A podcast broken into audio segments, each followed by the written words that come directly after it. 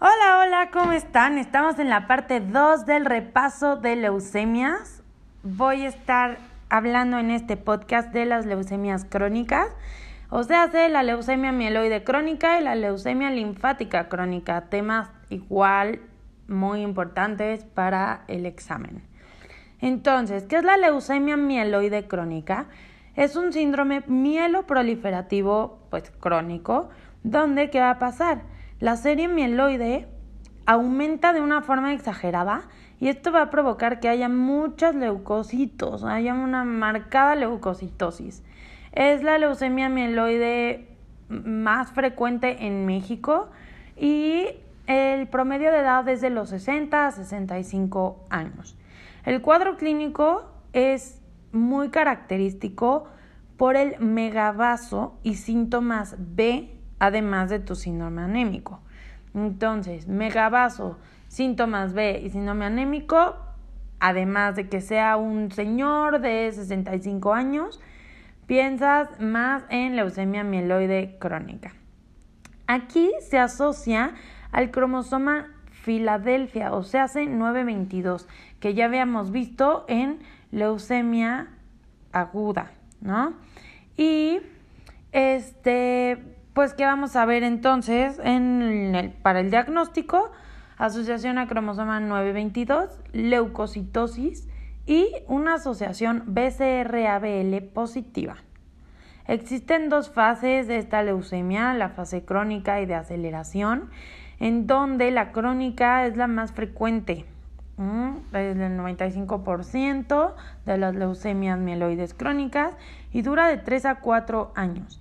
La fase de aceleración es cuando empezamos a tener más los síntomas B y un aumento de la hepatoesplenomegalia, dolor óseo, y es el 40% de las leucemias mieloides crónicas. Para el tratamiento, ya habíamos hablado de que cuando tú ves cromosoma 922 en cualquiera de sus presentaciones, vas a dar imatinib. Entonces, aquí el tratamiento es dar imatinib de primera línea. Y segunda línea a los trasplantes TPH. Ahora, vamos a hablar de la siguiente leucemia, que es la leucemia linfática crónica. ¿Qué pasa en esta leucemia? Pues hay una proliferación y acumulación de linfocitos que van a invadir la médula.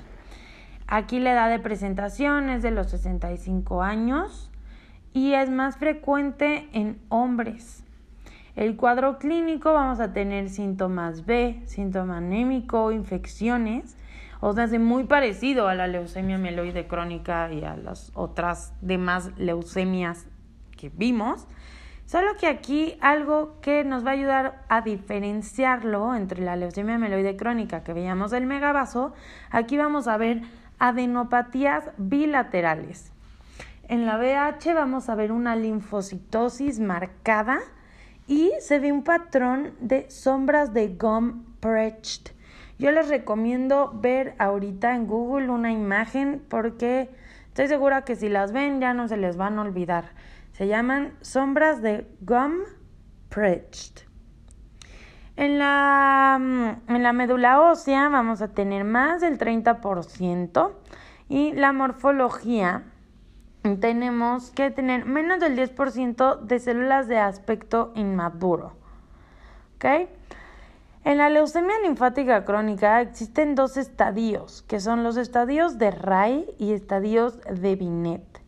Los estadios de Ray, básicamente lo que te ponen son la linfocitosis más lo que presenta tu paciente. Entonces, vamos a repasarlos para que me entiendan mejor.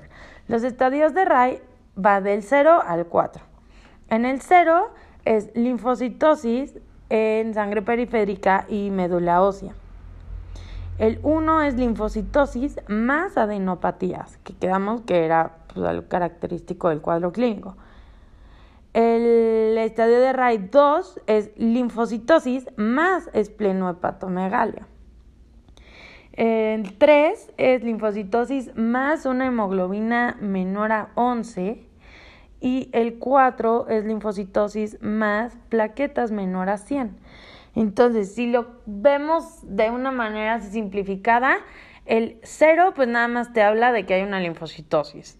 En el 1 y 2, aquí ya ves las adenomegalias, adenopatías y hepatoespleno. Y 3 y 4 ya afecta más a sangre. Entonces es hemoglobina menor a 11 y plaquetas menor a 100 mil.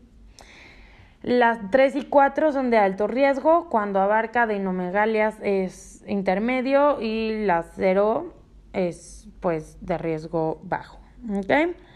Ahora, los estadios de Binet. En Binet se divide diferente, en lugar de 0, 1, 2 y 3 es A, B y C. Entonces, aquí te habla de hemoglobina y áreas ganglionares y cuántos ganglios están afectos. Entonces, A es una hemoglobina pues mayor a 10 con menos de dos áreas ganglionares. La B es una hemoglobina igual mayor a 10 pero más de tres áreas ganglionares. Y la C es una hemoglobina bajita, que menor a 10. Aquí el tratamiento de leucemia linfática crónica de primera línea es clorambucil, fludarabina y rituximab. Siempre me cuesta pronunciar el fludarabina, perdón, es fludarabina y rituximab. Pero primera línea y que nos tenemos que aprender es clorambucil. ¿Ok? Espero que este repaso de leucemias crónicas les haya servido, les haya gustado. Nos vemos en el siguiente podcast. Ahora sí, adiós.